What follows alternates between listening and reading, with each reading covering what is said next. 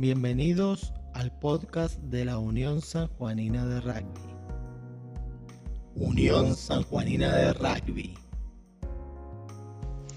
Hola, soy Marcelo Salya y te invito a escuchar la edición especial del podcast de la Unión San Juanina de Rugby. El jueves 13 de agosto, el rugby sanjuanino tuvo una reunión virtual con el doctor Raúl Calvo Soler, quien nos introdujo de lleno al ambicioso programa lanzado por la UAR Rugby 2030 hacia una nueva cultura. La charla se enfocó en el espacio restaurativo y contó con la presentación de Juan Sansó, presidente de la Unión Sanjuanina, y Marcelo Rodríguez, presidente de la Unión Argentina de Rugby. A continuación, la charla completa. Provincianos acá juntos, por supuesto Eliseo, el gerente de la, de la UAR, también saludarlo y agradecerle la participación y bueno, a nuestro eh, que quedó pendiente una visita a San Juan en el mes de, abril, que iba a venir, pero bueno, a raíz de este COVID-19 quedó pendiente. Bueno, eh, Raúl, muchas gracias por participar y estar con la Unión San Juanina de Rugby y a quien fue el Nelson, que también está conectado, que es Roberto Pajé, un amigo. Así que bueno, eh, Raúl, estás en condiciones de arrancar y empezar a comentarnos del programa que tenés UAR 2030 de la justicia restaurativa. Así que muchísimas gracias y seguramente que esa visita que quedó pendiente del mes de abril, inmediatamente esto se levante un poco y se pueda viajar de nuevo, te tendremos por San Juan. Así que un placer escucharte. Eh, ¿Quién va? Eh, le pasaríamos a Marcelo que, que inicie. Sí, por supuesto. Sí, por supuesto. Bueno, buenas tardes a todos, este, nuevamente a los que ya saludé. Eh, yo nada más voy a, voy a hacer una pequeñísima introducción, este, porque la verdad que a, quien hay que escuchar es a Raúl, que tiene muchísimo para, contarles. Simplemente decirles cómo un poco repasar cómo fue la génesis de, todo esto y, este, y en esto obviamente también reiterar el agradecimiento a, Roberto que fue parte de quien aportó este, algo esencial para, la solución de, de, todas estas, de todas estas circunstancias que estamos viviendo. Bueno, hace eh, varios meses atrás, este, yo diría durante el 2019, especialmente veníamos observando algunos eh, hechos complejos de violencia de diferentes características eh, y que estaban siendo protagonizados por, por chicos que están vinculados al, rugby, a nuestro deporte. Y lo veníamos viendo con mucha preocupación, eh, sin haber tomado realmente conciencia de la profundidad del problema.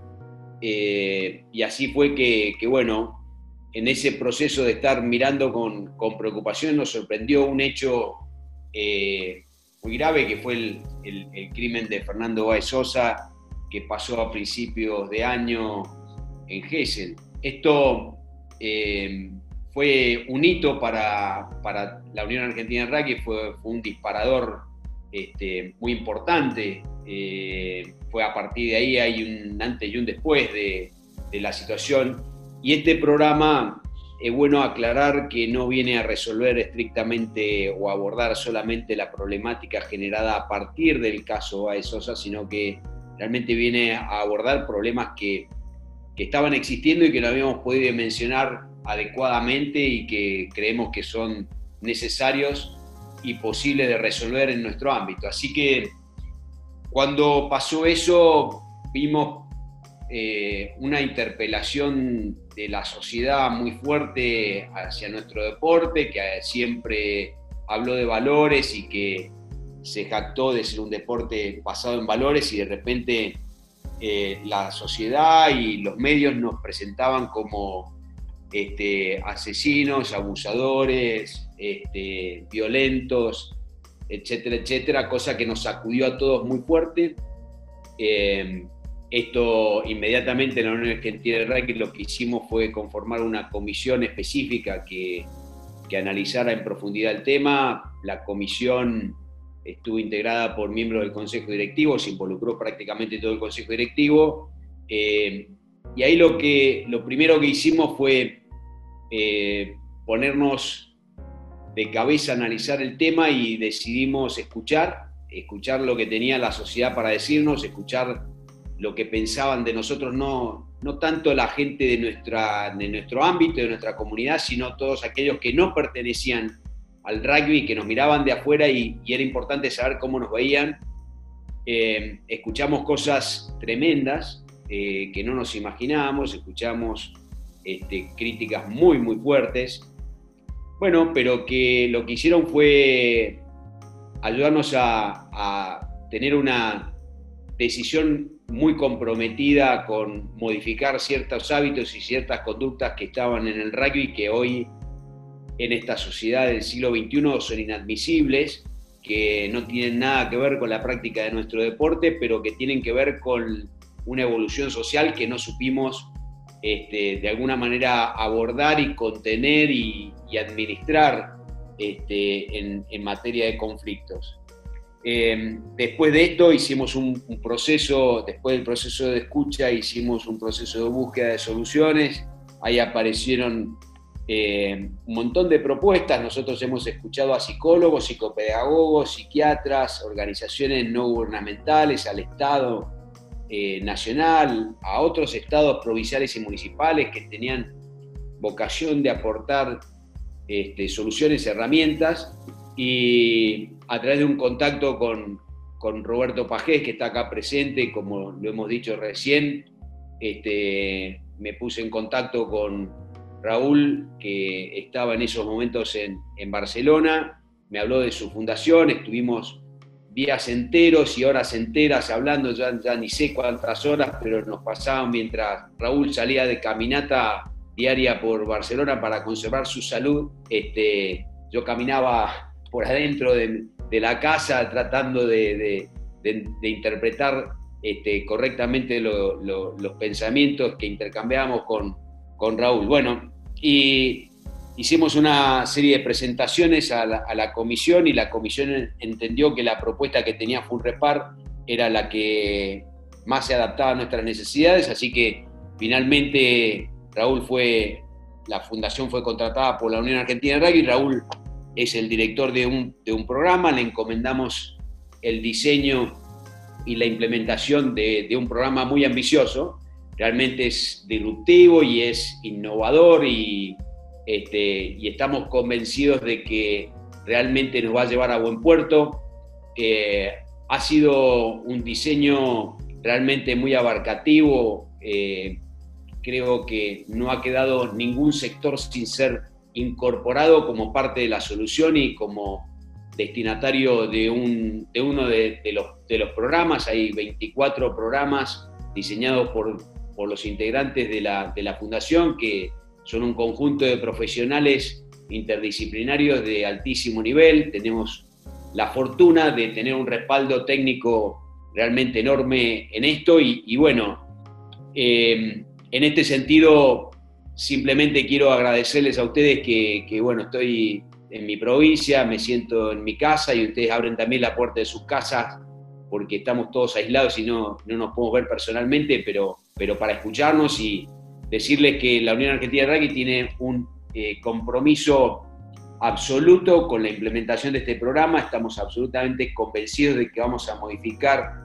ciertas prácticas y vamos a aprovechar esta enorme oportunidad que tenemos por delante para incorporar ciertas herramientas y ciertas destrezas y ciertas habilidades para que con motivo de la enseñanza del rugby, de la práctica del rugby o de disfrutar de nuestro club, podamos nosotros hacer aportes directos a las transformaciones que, necesitamos y que creemos que son necesarias, absolutamente necesarias y de manera urgente ser abordadas tanto en la órbita de los clubes como de la familia y del entorno en general, del colegio y, de todo lo que rodea al, al rugby argentino. Así que bueno, no los quiero cansar, simplemente este, hacer esta pequeña introducción y dejarlos en manos de Raúl, que tiene cosas realmente importantes para, contarles y, de paso comprometerlo fuertemente con ser parte de esto,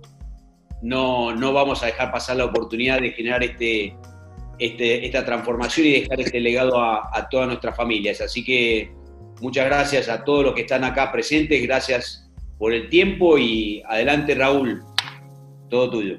Bueno, bueno muchas gracias, gracias a todos, gracias por la invitación, gracias porque, bueno, gracias por acercarse a escuchar.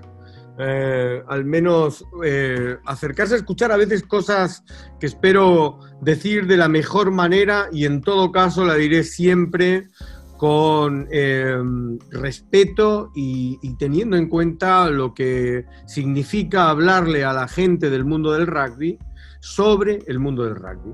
Y lo que significa que alguien, sobre todo en la condición de jugador de vóley gallego, venga a hablarle a la gente del mundo del rugby pero creo que hay algunas cosas que a veces desde fuera nos las pueden decir de una manera que nos ayuden a pensar mejor de qué estamos hablando.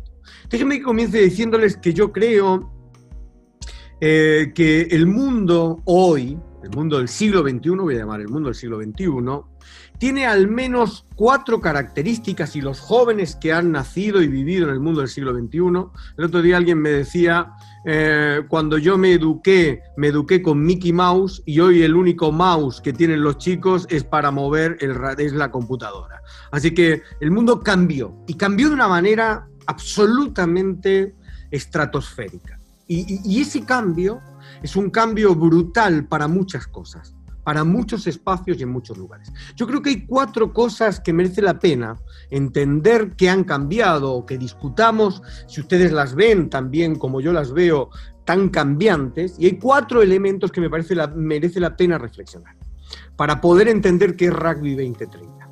En primer lugar, eh, yo creo que el mundo es mucho más complejo, es mucho más complejo de lo que era. Yo creo que nosotros vivíamos en un mundo, todos nosotros, cada uno en generaciones distintas, pero vivíamos en un mundo de alguna manera más simple. Pongo un ejemplo, yo siempre pongo que me parece apabullante. Cuando yo decidí estudiar la carrera, y probablemente ustedes, ¿cuántas carreras había disponibles? ¿50? ¿60? Bueno, el otro día me trajo mi hijo el listado de carreras disponibles. Eran cientos de carreras, cientos. Entonces, el mundo se volvió más complejo porque los chicos hoy, porque cada uno de nosotros hoy tiene que enfrentar para cualquier decisión una pluralidad de alternativas, una cantidad de alternativas que no existían antes. La complejidad del mundo tiene que ver con el hecho de que para cualquier cosa hay una cantidad de opciones posibles. Para elegir un teléfono, una computadora, un programa, un coche, para jugar a un deporte, la pluralidad de maneras de jugar a un deporte se ha hecho terriblemente más compleja. No se juega, me decía, siempre lo cito, pero me decía el otro día Fernández Lobe en una charla, me decía que cuando él jugaba al rugby jugaban lento comparado a la velocidad a la que hoy juegan. El mundo cambió porque el mundo es un mundo complejo. No diré más problemático, aunque lo creo. Creo que le dejamos un peor mundo a estos chicos del mundo que nos dejaron a nosotros nuestros padres. Y creo que les debemos algo en ese sentido.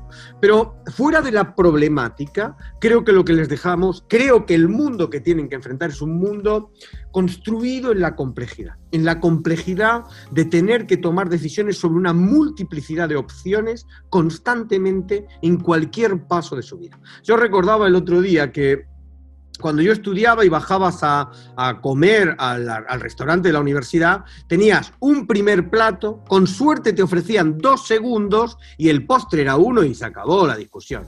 Hoy vas a cualquier lugar, a cualquier universidad, a cualquier restaurante y de una universidad y tienes cuatro primeros, cuatro segundos, cuatro postres. Y además los chicos han entrado en una lógica que es impresionante porque eligen el segundo sobre la base de lo que van a elegir en el primero y siempre teniendo en cuenta cuántas, cuántos kilos le van a meter al postre. Entonces es como una locura que se produce en una multiplicidad de espacios a cualquiera de ustedes en cualquier momento.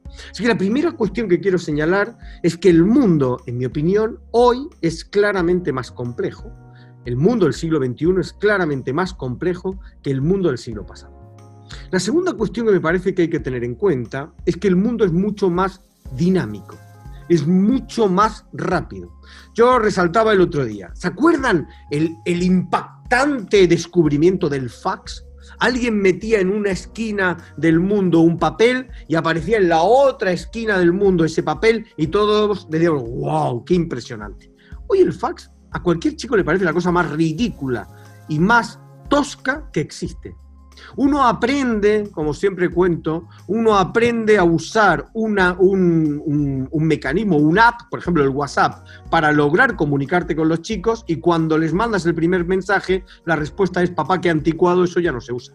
Nosotros creíamos que por saber subir un mensaje en Facebook ya estábamos conectados con ellos y cuando llegamos al Facebook ellos ya lo habían abandonado. La velocidad con la que cambian las cosas, la velocidad con la que se transforman, no la hemos visto jamás. La velocidad de transformación del mundo es absolutamente paradigmática en, en su mundo. Ellos viven a una velocidad impresionante. Yo creo, aunque eso merecería un esfuerzo metodológico mayor, creo que eso es lo que explica las dificultades para entender y comprender el compromiso que nosotros muchas veces pedimos a los chicos porque nosotros teníamos un compromiso. Yo tengo sobrinos. Yo recuerdo cuando estudiabas estabas deseando entrar a una empresa, que te contratase una empresa, seguir trabajando en la empresa, hacerte fuerte en la empresa, crecer en la empresa. Yo tengo sobrinos que les ofrecen un trabajo en la empresa y al mes ya están pensando a dónde se van. Porque todo es más rápido, todo es más veloz, todo se transforma más rápidamente. Así que ya tenemos dos características, que son la complejidad y el dinamismo, la velocidad en los cambios y en las transformaciones. La tercera característica de la que quiero hablarles es que creo que no hay ningún concepto en el mundo que se haya desmantelado más rápidamente en este siglo y para estos chicos que el concepto de autoridad. Basta con que vayan a preguntarle a una profesora de primaria y secundaria dónde está su autoridad y dónde se construye la autoridad para que empecemos a darnos cuenta que estos chicos operan en el siglo XXI desde un concepto de autoridad bien distinto. Eh, yo creo firmemente, y esto, en esto soy realmente optimista, aunque es verdad que creo que un optimista no es más que un pesimista mal informado, pero soy optimista en un sentido que me parece que es importante. Nosotros asignábamos autoridad al profesor, al entrenador, al policía, por el lugar que ocupaba. Estos chicos no asignan la autoridad de esa manera. No la conceden con esa velocidad, no la conceden con la facilidad con la que la concedíamos nosotros. Nosotros entrábamos a un entrenamiento y era el entrenador Entrabas en un aula y era el profesor. Hoy las dinámicas de asignación de autoridad, y en esto yo los valoro profundamente, hay que ganárselas. Tú quieres ser una autoridad como entrenador, gánatelo. Tú quieres ser un profesor que tiene autoridad en un aula, gánatelo. Tú quieres ser y tener y ocupar un espacio de autoridad, gánatelo. Porque si no te lo ganas, ellos no te lo dan, no te lo entregan.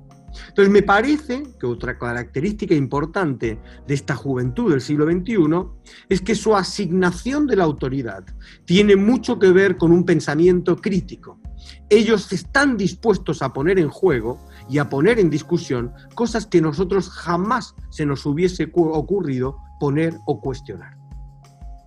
El cuarto de los elementos es que creo que una visión de lo que es un chico hoy, de lo que es un joven, un infantil, un juvenil, incluso una persona, un, adulto, de lo que somos hoy, es una visión mucho más holística, más complementaria. Quiero decir, hablar de un joven hoy no es hablar de un joven en el aula, no es hablar de un joven en el entrenamiento, no es hablar de un joven en el barrio, es hablar de un joven en todos y cada uno de estos espacios. Hay una visión que tiene que ver con todos y el lugar que ocupan todos en cada uno de estos espacios y no pensar desde una manera complementaria, no entender la complementariedad, una escuela a la que no le importa lo que hace el chico fuera de la escuela, un club que cree que no es relevante entender qué hace un chico fuera de su club, una visión de esa manera es una visión parciaria, es una visión sectaria de lo que es la de lo que es la concepción de un joven desde una concepción completa, completa. No podemos pensar en un joven en el entrenamiento y no pensar en un joven fuera del club. No podemos pensar en un joven en el aula y no entender lo que es ese mismo joven fuera del aula. La visión del trabajo tiene que ver con esta. Bueno, si uno piensa en estas cuatro cosas, si uno toma en serio estas cuatro cuestiones, a mí me viene a la mente una frase que me ha traído una persona del espacio restaurativo, que después les cuento un poco qué es, donde nos mandó, si no fue ayer, antes de ayer, una, una viñeta donde decía más o menos, hablo de memoria, más o menos lo siguiente. Si educas a tus hijos como te educaron a ti, los estás educando para un mundo que ya no existe. Y a mí eso me parece terriblemente importante, terriblemente importante.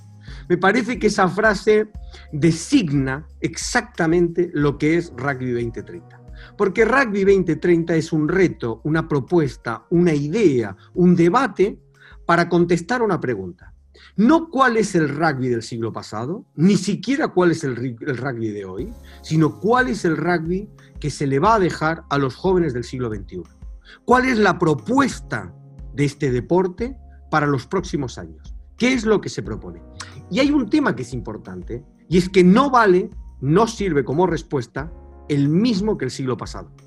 No sirve como respuesta por la sencilla razón de que si tiene razón la frase, el mundo del siglo pasado no existe. Así que estaríamos formando a nuestros jugadores para vivir en un mundo y en un rugby que ya no existe, porque ese rugby es el rugby del siglo pasado. Ahora, yo creo firmemente creo y, reconozco... Eh,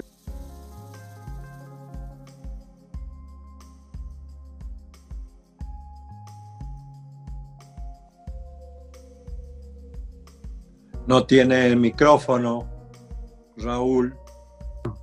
Digo que así, le di ahí y se, saltó. No, les decía que eh, Eliseo es testigo de, que lo que digo suelo intentar repetirlo reiteradas veces eh, en estas 22 charlas, si no me equivoco, que llevamos ya aproximadamente. Creo firmemente que yo, parto, yo, yo partí de un error. Yo comencé mi andamiaje, mi vida en el mundo del rugby, aprendiendo de, lo que, de la pasión, del compromiso, de la manera en que ustedes conciben el rugby, pero partí de un error, un error que he ido aprendiendo a visualizar.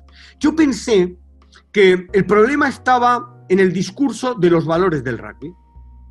Yo creí que estaba ahí, creí firmemente que ese era el problema, que lo que había que discutir eran los valores del rugby.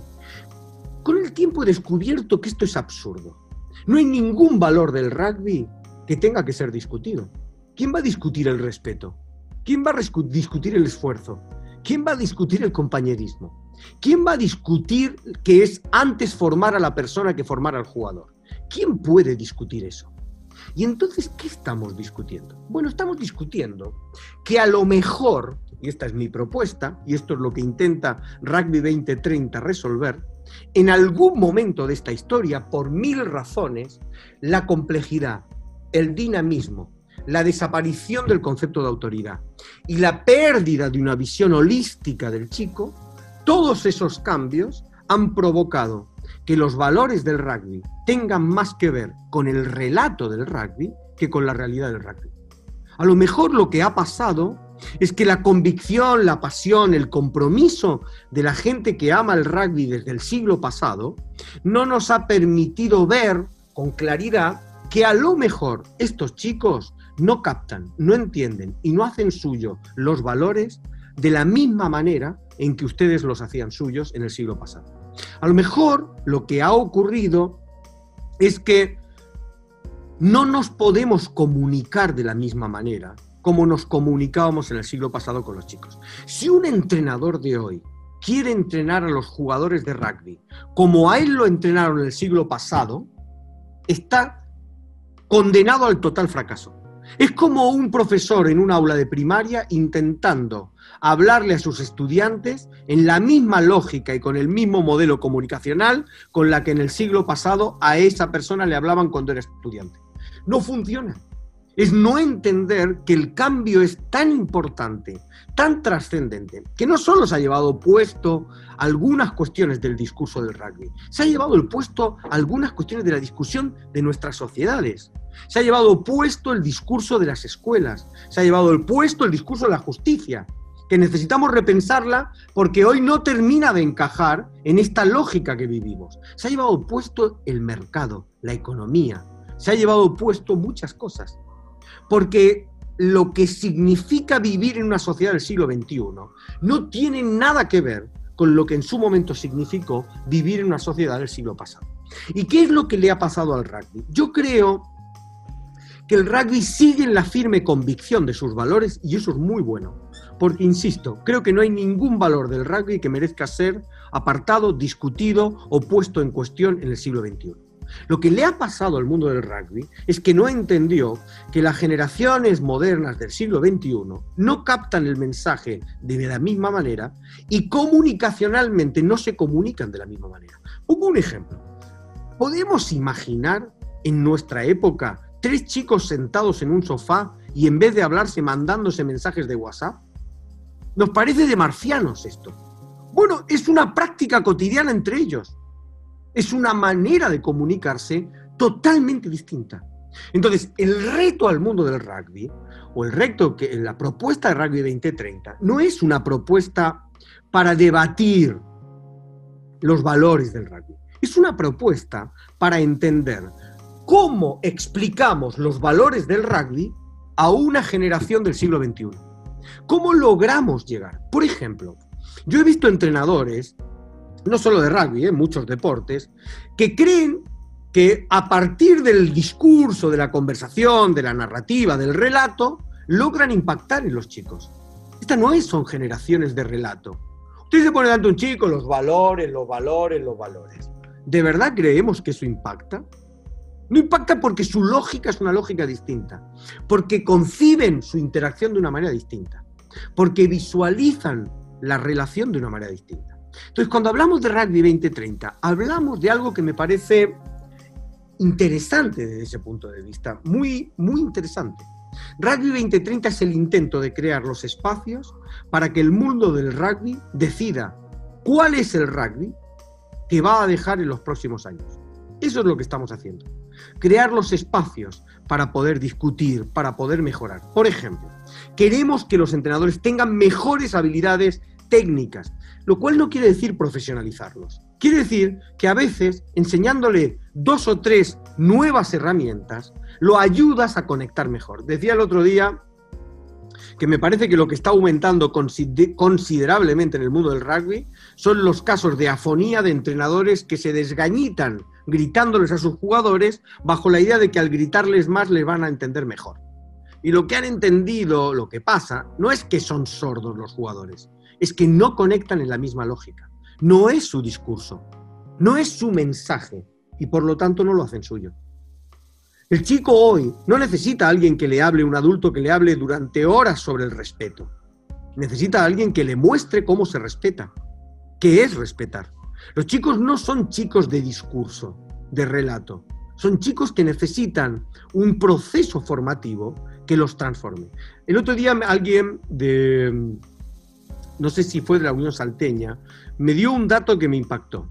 La gran transformación del rugby neozelandés la hicieron cuatro pedagogos.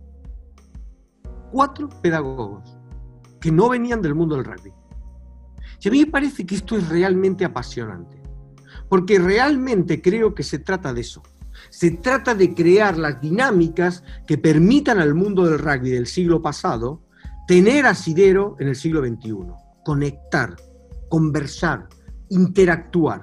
Y esto no solo porque es importante desde el punto de vista de los valores del rugby, es importante desde el punto de vista de cómo queremos jugar al rugby. Aunque no es la discusión que a mí me interesa, pero les pongo un ejemplo que me parece bastante paradigmático. Todos los deportes han sufrido un proceso de complejización importantísimo. Cada vez es más complicado jugar un deporte o practicar un deporte, sea individual, el tenis, lo que sea, o colectivo. Nosotros en el vóley metimos un jugador que se llama líbero, que implicaba una total desestructuración de la lógica clásica de lo que era el vóley. Porque el vóley era todos tienen que aprender a jugar a todo y el más largote que delante es muy bueno, detrás hay que esconderlo porque ahí le van a pasar el saque, porque seguro que no puede defenderla. Entonces, todo eso cambió cuando nos metimos con un personaje atrás que es un especialista. Bueno, eso era necesario porque la complejidad del deporte, porque el desarrollo físico de los jugadores, porque el desarrollo de las habilidades de los jugadores creció. Ahora, esa complejidad, esto yo se lo he escuchado contar a Guardiola muchas veces y a otros entrenadores en el fútbol, requirió un replanteamiento del tipo de jugador que uno quería en el deporte. Yo no quiero un defensor en el vóley que dice me tengo que mover a esta posición y ahí me quedo. No, yo quiero un defensor que mire por dónde viene el ataque y tome la decisión de dónde se va a posicionar. Cada vez necesitamos más jugadores que tengan capacidad de tomar decisiones distintas, que no automaticen los movimientos, que no se muevan de la misma manera, haga lo que haga el equipo contrario. Necesitamos jugadores que sean responsables de decisiones a partir de la situación concreta en la que están jugando. Ahora, ¿Me puede decir alguien cómo construimos un jugador de esas características si ninguno de sus entrenadores, por ejemplo, supo construir correctamente y técnicamente una pregunta reflexiva? ¿Cómo podemos hacer eso si el entrenador jamás logró que el joven reflexionase sobre la totalidad del juego en su globalidad, más allá de una concreta definición en un momento determinado? Esto se hace así. Entonces, ¿cómo vamos a construir jugadores para el rugby del siglo XXI con entrenadores, directivos, socios, con una lógica del siglo pasado? Y la idea fundamental es que a lo mejor no se requiere tantas cosas. No puede mejorar sustancialmente eso simplemente con algunas habilidades, con algunas propuestas que puede incorporar cualquier entrenador en cualquier momento. Ahora, fíjense una cosa. Si es difícil hoy entrenar técnica, táctica y estratégicamente, ¿se imaginan lo que ha cambiado el mundo para discutir competencias, destrezas, habilidades y valores? ¿Se imaginan cuánto hay que cambiar, cuánto hay que saber y cuántas herramientas debo tener disponibles para poder transmitir hoy un valor a un chico? ¿Realmente creemos que a base de discursos como nos pasó a nosotros en el siglo pasado, impactamos en su manera de entender el mundo? ¿Hacen suyo eso? Entonces lo que nosotros proponemos es precisamente lograr dar una respuesta uniforme, conjunta, primero a qué necesitamos que sepa un jugador de rugby. Digamos, respeto es un valor final, pero ya hemos aprendido dentro de la complejidad del siglo XXI que para llegar al respeto, por ejemplo, necesitamos asertividad. ¿Quién le enseña asertividad a los jugadores de rugby? ¿Quién asume el, reto de enfrentar a un equipo de rugby y mostrarles el valor de la asertividad, de la empatía, de la resiliencia?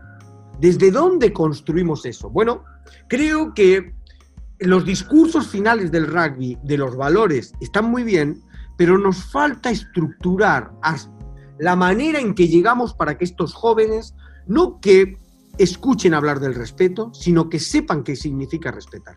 El otro día, en tema de encuestas, que ahora vuelvo un minutito con ella, pasó una cosa que a mí me parece fascinante.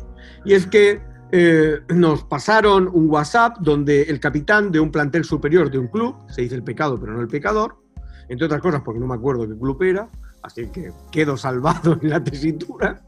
Pero pasó algo muy interesante, porque el capitán colgó en el WhatsApp, hay una frase en la encuesta que dicen, si me pegan, pego. Y el capitán puso en el WhatsApp, estamos todos de acuerdo que no es adecuado que si me pegan, pego. Y ante la enorme sorpresa de su capitán, empezó un debate profundo, amplio, sobre depende de cómo me pegue, depende de cuándo me pegue, depende de dónde me pegue. Entonces empezó todo un debate que el capitán no se lo podía creer. Hasta que en un momento determinado el capitán usó el siguiente argumento. Si alguna vez uno de ustedes me ha visto pegar en un partido, que levante la mano. Y seguidamente en el WhatsApp se ve como todos le plantan una manita así, bien levantada. Con lo que el capitán empieza a discutir, bueno, no era pegar, fue una devolvérsela, porque claro, bueno, Quizás lo que pasa y lo que está pasando es esto. Y lo que está pasando es que en el relato todos tenemos claros los valores. En la práctica, con la complejidad el dinamismo, con todo lo que esto significa, ese relato se ha roto desde el punto de vista práctico. No es que los chicos no crean en el respeto, es que lo visualizan simplemente como un relato. Y no es que la gente del rugby no crea que los chicos tienen que aprender los valores, es que los construyen solo desde el relato. Y hoy este no es un mundo para trabajar solo desde el relato porque no lo van a hacer suyo. Otra cosa, para nosotros es muy importante la idea de lograr que cuando un joven, cuando un entrenador contesta la pregunta de cómo debe jugarse al rugby, también conteste a la pregunta de cómo debe ser un jugador de rugby. Por alguna razón, que tiene que ver con todo esto que yo les comento, el rugby siguió contestando a la pregunta de cómo debemos jugar al rugby, pero en algún momento se olvidó de repensar, de conversar, de, de mirar el cómo debe ser un jugador de rugby. Y esto es un problema, porque si el rugby sigue convencido de que forma en valores, no puede dejar atrás la pregunta de cómo debe ser un jugador de rugby. Simplemente porque requiere de un ayornamiento tan o más importante como el debate acerca de cómo debemos jugar al rugby. ¿Verdad que cada año discuten o charlan sobre la mejor técnica, la mejor táctica y la mejor estrategia? Bueno, ¿cómo puede ser que después de 30, 40 años no discutamos sobre los, melores, los mejores competencias, destrezas y habilidades? Entonces, en algún momento el rugby pensó que los valores quedaban congelados en el aire y solo había que señalárselos a los chicos para que los hiciesen suyos. Y ese no es el mundo de hoy, no es el mundo del siglo XXI y no funciona desde ese lugar. Otra cuestión que a mí me parece importante, y después así explico por qué algunos programas trabajan de una manera o trabajan de otra. Asumamos por un momento algo que me parece que realmente la gente del mundo del rugby asume por convicción. Lo importante es formar personas, ante todo formar personas. Bien, si lo importante es formar personas, ¿cómo puede ser que la mayoría de los entrenadores, algunos entrenadores, me da igual, no voy a discutir cantidades, no sepan nada de lo que hace el chico fuera del club? ¿Cómo puede ser esto? Es decir, ¿cómo puede ser que digamos que formamos personas y en realidad lo que nos preocupa es qué hace el chico de 7 a 8 mientras se entrena o de 9 a 11 mientras juega. ¿Sabemos lo que le pasa? ¿Sabemos lo que ocurre? Por supuesto que hay excepciones, hay clubes que están conectados, pero algún entrenador entiende la dinámica del chico, tiene sinergias con lo que pasa con el chico en la escuela. No sé si igual tener a Atila, el rey de los unos, en la escuela, mientras que sea la Madre Teresa de Calcuta en el club. ¿Realmente podemos pensar que podemos cuartear la historia del chico de esa manera? Si uno forma personas, forma personas. Entonces, si formamos personas, deberíamos tener conexión con lo que pasa con el joven en otros espacios. Nosotros creemos que es fundamental esa conexión, que es importantísimo conectar esos dos espacios, lo cual no quiere decir confundirlos. Yo no estoy proponiendo convertir a los entrenadores en profesores de primaria, Dios me libre, ni a los profesores de primaria en entrenadores. No, lo que estoy proponiendo es que a un entrenador debería sentirle, debería sentir como relevante entender qué le pasa al chico en el aula. Porque si no, tampoco nos va a preocupar lo que hagan un grupo de chicos a 500 kilómetros en un boliche. Porque como dentro del club no hacen nada y lo que hacen lo hacen fuera, pero entonces no formamos personas. Hay una cuestión que tiene que ver con la coherencia del enunciado. Y eso es lo que a mí me parece absolutamente importante. Creo firmemente, también lo he dicho, que hay algunas personas que cuando dices esto, yo puedo estar totalmente equivocado en lo que estoy diciendo, no, no tengo problema, y si estoy equivocado, pido disculpas, si alguien me muestra que estoy equivocado, no, no necesito defender, digamos, a ultranza en contra del mejor argumento. Creo que tengo mis argumentos para defender, igual yo y el equipo, de 10 personas que estamos trabajando en estos momentos, creo que tenemos buenos argumentos para pensar lo que estamos diciendo. Es más, mi experiencia después de hablar con un montón de presidentes de club, con un montón de directivos, es que mucha gente sabe que esto está ahí. Mucha gente del mundo del rugby lo saben. Y mucha gente del mundo del rugby olía que esto venía haciéndose, y esto estaba pasando hacía tiempo. Ahora, yo creo firmemente que cuando alguien dice no nos debemos hacer cargo de lo que pasó en Villa Gesell, o eso no es el rugby, o qué tenemos que ver nosotros con todo eso, creo que alguien que dice eso traiciona los valores del rugby. Justo va en contra de todo lo que el rugby significa. Porque hasta lo que yo he visto que ustedes me han enseñado es que el rugby te obliga a dar la cara, te obliga a estar, te obliga no a esconderte, te obliga a hacerte responsable. No culpable, responsable. Así que cuando alguien dice a mí que me registren, yo digo, usted está vulnerando todo lo que el rugby significa. Creo que la mejor manera de defender el rugby es, veamos, déjennos, vamos a mirar hacia adentro, vamos a mirar qué pasa, vamos a encontrar las respuestas, vamos a ver cómo avanzamos y vamos para adelante. ¿Quiere decir esto que eh, todos los jugadores de rugby son violentos? No, obviamente no. ¿Quiere decir esto que el mundo del rugby es culpable? Tampoco. Quiere decir que hay que tener mucha madurez y creer mucho en los valores del rugby para no ponerse de perfil cuando llega la pelota. Quiere decir que si llega, yo la tomo y hago lo que tengo que hacer. No me pongo de perfil, no me aparto. Entonces, si llegó la pelota y la sociedad argentina le puso la pelota al rugby, le puso la ovalada al rugby, entonces toca hacer la suya. Toca que el rugby, iba a decir una palabrota, o no, iba a decir que la coja, pero me pareció excesivo, no voy a entrar ahora en discrepancias lingüísticas. Pero toca que la haga suya.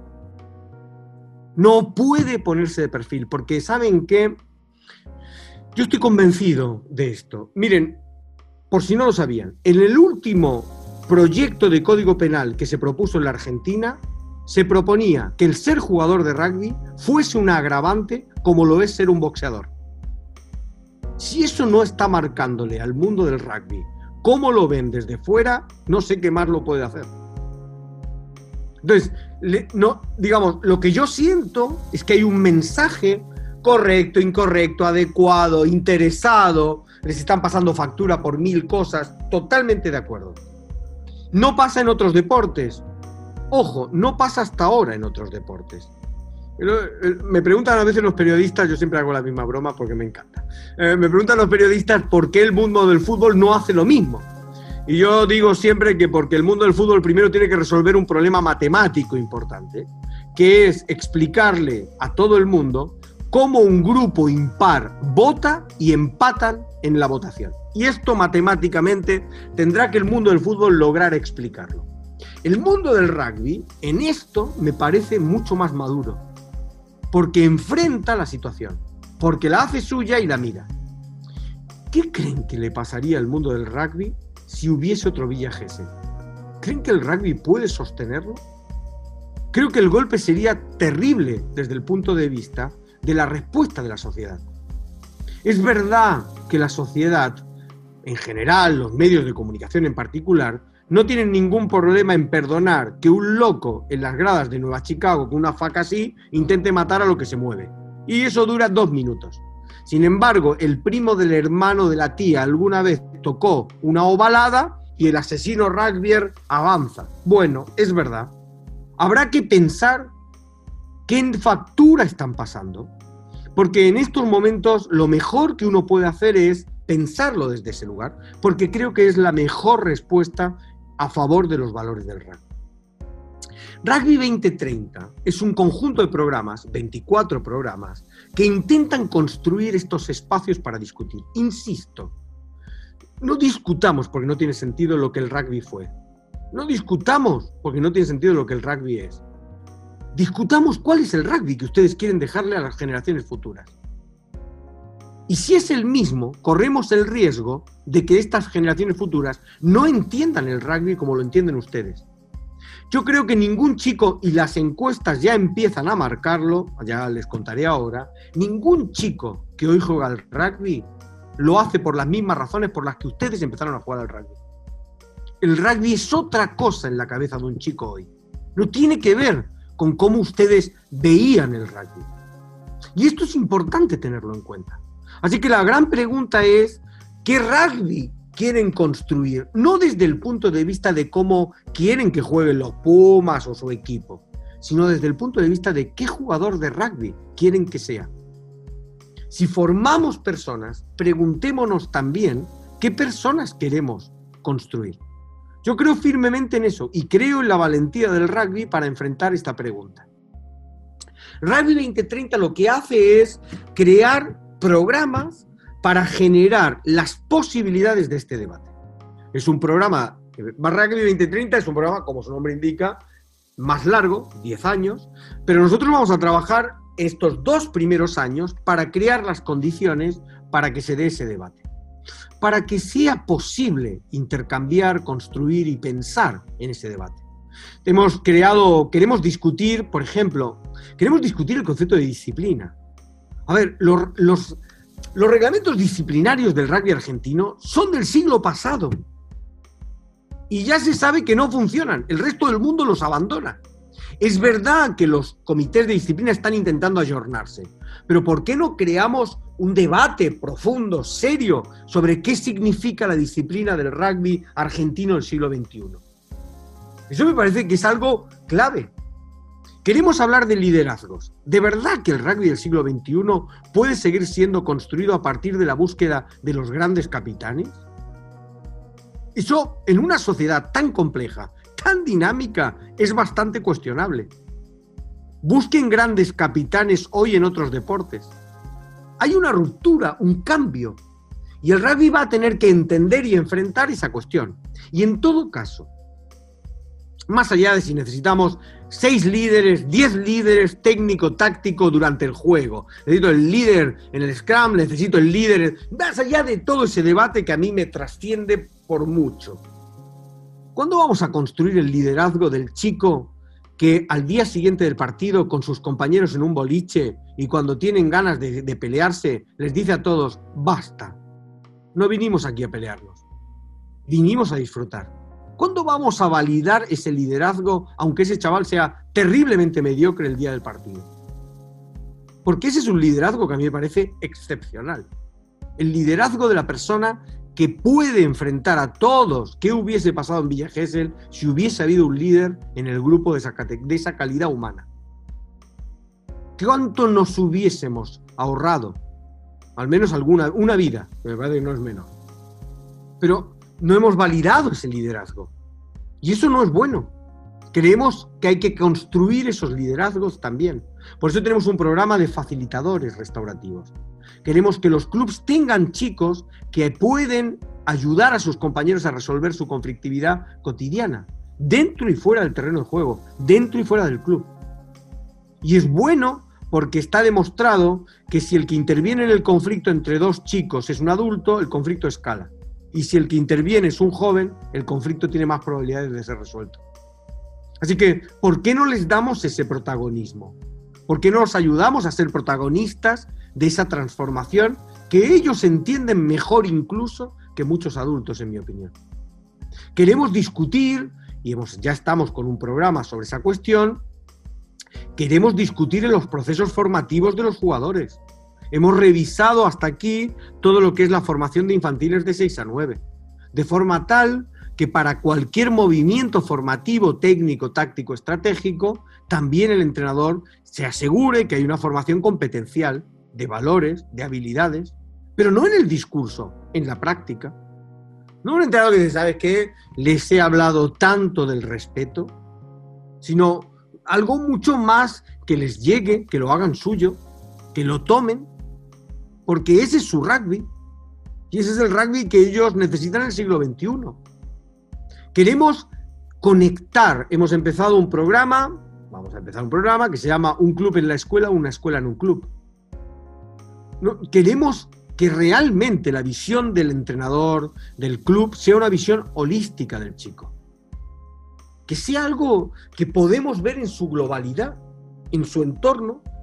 Qué bueno que podamos conectar. Hombre, no es necesario que el entrenador, que ya es, ya le pone mucho a todo esto, tenga que convertirse en profesor. Pero realmente es irrelevante para un entrenador cómo es un chico fuera del club es absolutamente irrelevante, nos da igual. mientras que corra bien la línea el día del partido? Me parece que a nadie le parece esto. De hecho, hay muchos clubes intentando conectar esto. Nosotros hemos generado un programa que vamos a poner en funcionamiento que tiene que ver con esas cuestiones.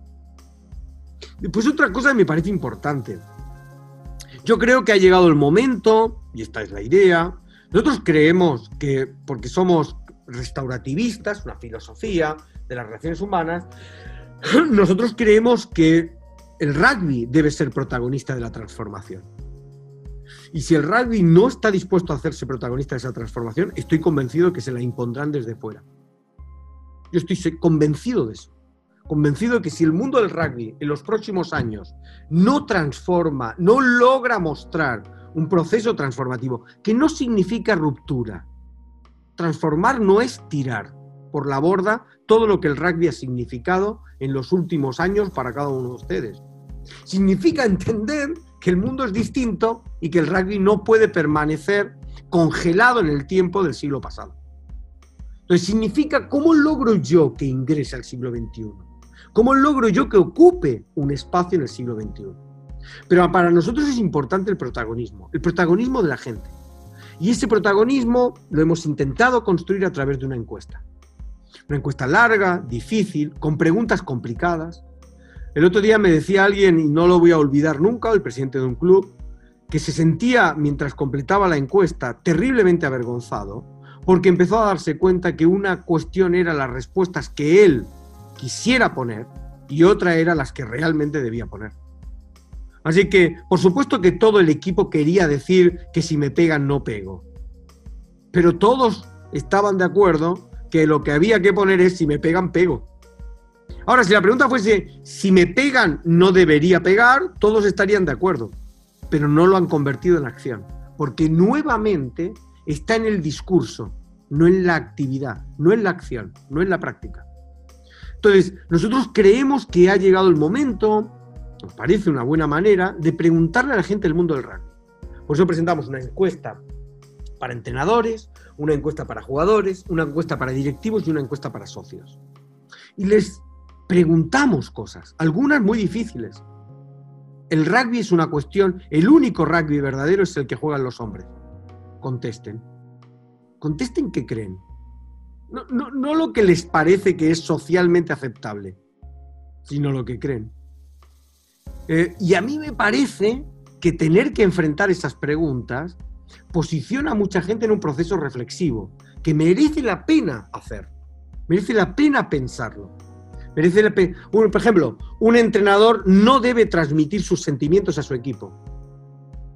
Bueno, es un modelo, es una propuesta, es la propuesta del siglo pasado. Pensémoslo si esto tiene sentido o no. Les puedo asegurar que ya empiezan a aparecer algunos resultados que para nosotros son increíbles. Les voy a dar un dato que a mí parece impresionante. El 85% de los jugadores de rugby en Argentina que han completado la encuesta sostiene que en su vida ha tenido un conflicto. Nunca. Ni dentro, ni fuera del club, ni con jugadores, ni con socios, con nadie. Increíble. Increíble. Y esto solo es explicable de una de las dos maneras siguientes. O no los ven, o creen que un conflicto es Villa Gesell, y todo lo que esté por debajo de Villa Gesell no es conflicto, con lo cual los conflictos los pillan por sorpresa, porque no se preparan para enfrentarlos porque no están viéndolos. Esto significa para nosotros que hay que hacer algo, que hay que ayudar a que los chicos tengan sensibilidad frente a su conflictividad cotidiana. Porque lo peor que te puede pasar es que no la veas venir y cuando te apareció el conflicto no lo puedes manejar. Entonces, estamos trabajando en 24 programas distintos que nos van a permitir entender, transformar, proponer. En la encuesta queremos poder presentar informes a los clubs, pero para eso necesitamos que los clubs completen en un volumen importante la encuesta. Como les he dicho, nosotros esperamos la semana que viene ya empezar a presentar los dos primeros informes individualizados para los dos clubs que hicieron el programa piloto, que son el Cuyo, el programa del el club de Cuyo y el Jockey de Córdoba. Y hay cosas ya muy interesantes, muy interesantes. Entonces, nosotros creemos que podemos empezar a acompañar este proceso y que lo mejor que puede hacer alguien que quiere profundamente el rugby es entender algo que a veces no es sencillo de entender. Yo siempre digo que creo que aprenderé a disfrutar a mi hijo el, día que deje de pensar en el hijo que me gustaría tener y empiece a disfrutar el fantástico hijo que tengo. Quizás el rugby tiene que empezar a mirar con naturalidad el rugby que tiene y no confundirlo con el rugby que cree que tiene.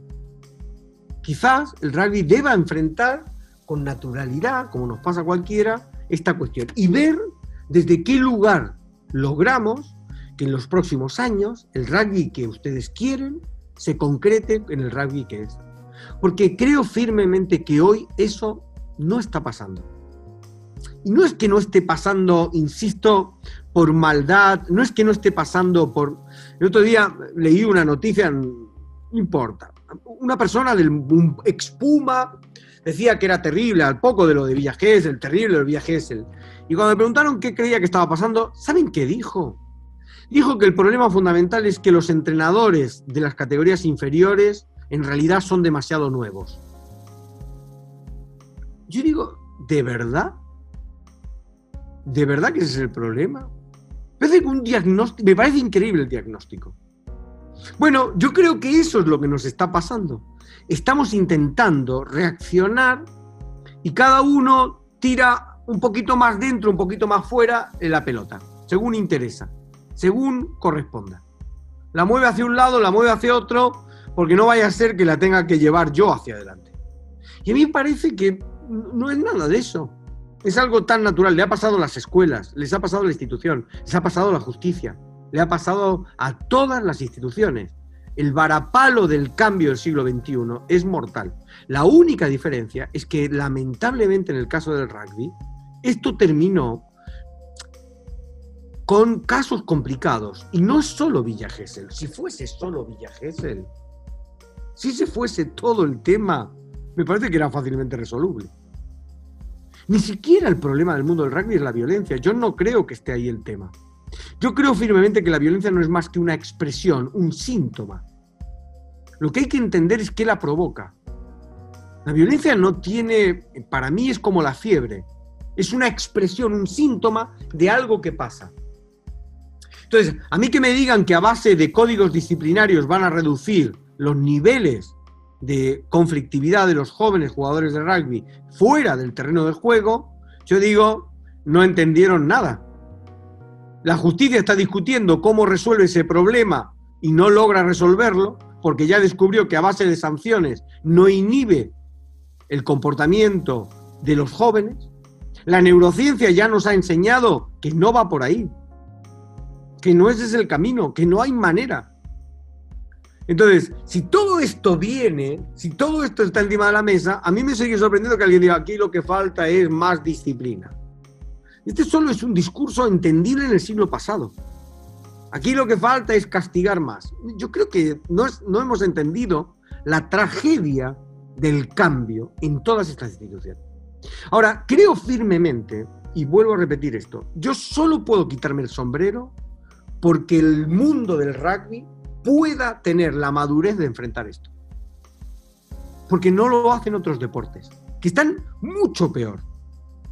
Pero solo un deporte maduro, de convicción, solo alguien que ama profundamente el rugby, tiene la valentía de decir, chicos, si hay que cambiar, si hay que mirar, miremos. Porque eso es, en mi opinión, una manifestación del profundo afecto a ese deporte.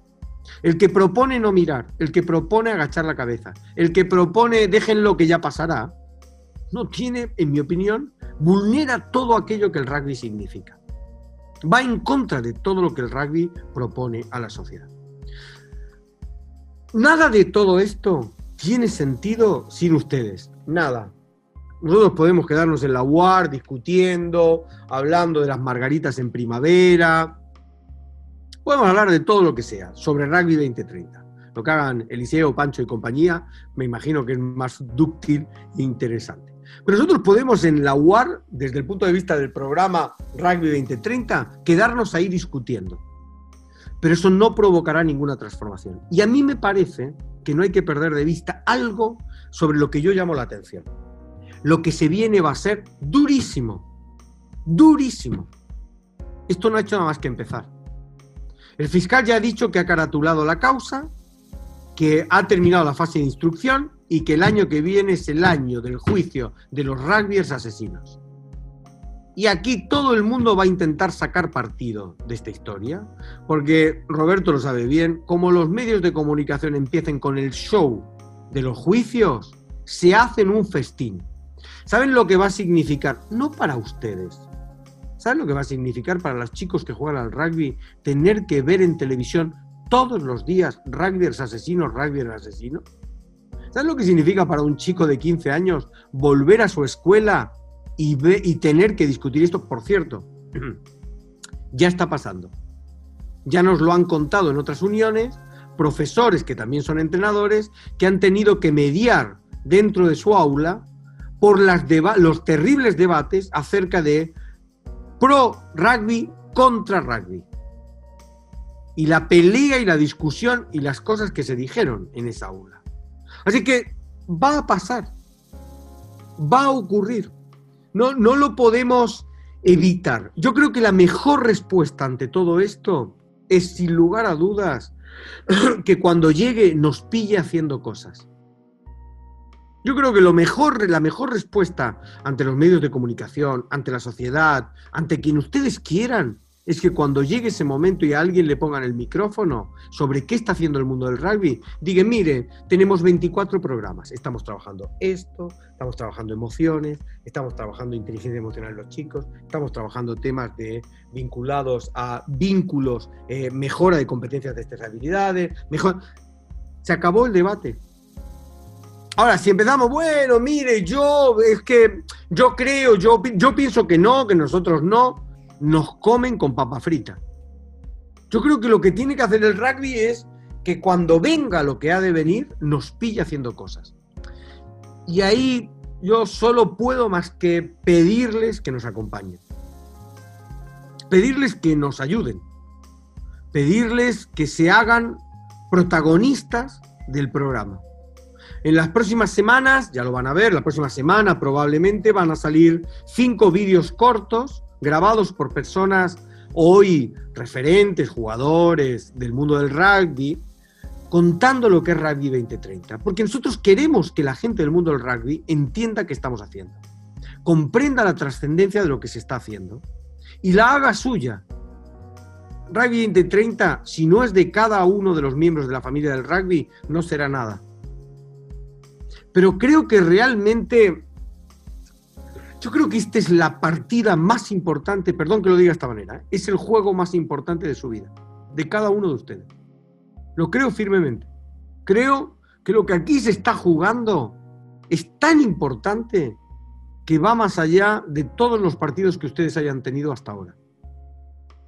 Y eso es lo que nosotros estamos intentando transmitir, la trascendencia, la relevancia de este debate la, fortaleza con la que va a salir el mundo del rugby si encara un debate, un programa con transparencia, con honestidad y con la convicción de que hay que seguir adelante. Queremos que, las, que los clubs, que las uniones participen. Tenemos un espacio restaurativo donde se representan todas las uniones. Cada vez que desarrollamos un programa, hay clubs de diferentes partes de la Argentina, uniones de diferentes partes de la Argentina que acompañan, que trabajan. Cuando se desarrolla el programa, se miden los resultados en un programa piloto y cuando eso da bien, lo llevamos al espacio restaurativo para que pueda bajar a todas las uniones, a todos los clubs, que lo puedan hacer suyo, los que quieran, obviamente, aquí no hay nada obligatorio ni nada por el estilo. Pero yo creo que eso va a ser el gran, el gran tema y, esto creo que es la gran transformación. Creo que siempre recuerdo que el paso de la noticia de la portada de una revista que decía el rugby un modelo de gestión para un país, a cuatro meses después, la foto en la misma portada de la misma revista de una ovalada llena de sangre, me parece que debería alertarnos sobre la necesidad de volver a la primera portada. Y eso es lo que tenemos que hacer, con, con respeto, con naturalidad y con la fortaleza de saber, vuelvo a repetir, que no estamos discutiendo los valores del rugby. Estamos intentando que estos realmente encajen en una sociedad del siglo XXI y los chicos del siglo XXI los hagan suyos. Bueno, eso es lo que quería contarles, pedirles que nos ayuden, que nos acompañen con las encuestas. Nosotros, los clubes que, que, nos acompañan, les vamos a devolver informes individualizados. Necesitamos que la gente del mundo del rugby se exprese, diga lo que piensa, diga lo que sienta, lo que siente. Y creemos que es una oportunidad única. Es muy importante que piensan los jugadores. el mundo del rugby no solo son los, los directivos, entrenadores y socios. Hay que preguntarle a un chico de 15 años qué piensa del rugby. Y es importante escuchar, porque a veces ahí hay respuestas que nos ayudarán a entender dónde estamos parados. Entonces, el pedido es que nos ayuden, que lo hagan suyo, que nos acompañen. Nosotros vamos a estar, vamos a acompañar, vamos a desarrollar propuestas, proyectos, programas, vamos a ayudar en ese proceso transformativo, o al menos en crear las bases para que ese proceso transformativo se inicie y que siga para adelante en el siglo XXI, porque creo que esto es el reto. Bueno, esto es lo que quería contarles. Hay un montón de cosas, programas, ideas, no sé qué, pero si Dios quiere, el cielo lo permite y mi cuerpo aguanta. Encantadísimo de volver a vernos en algún lugar, probablemente San Juan. Muchas gracias por acompañarnos. Te esperamos la próxima semana con una nueva edición del podcast de la Unión Sanjuanina de Rugby.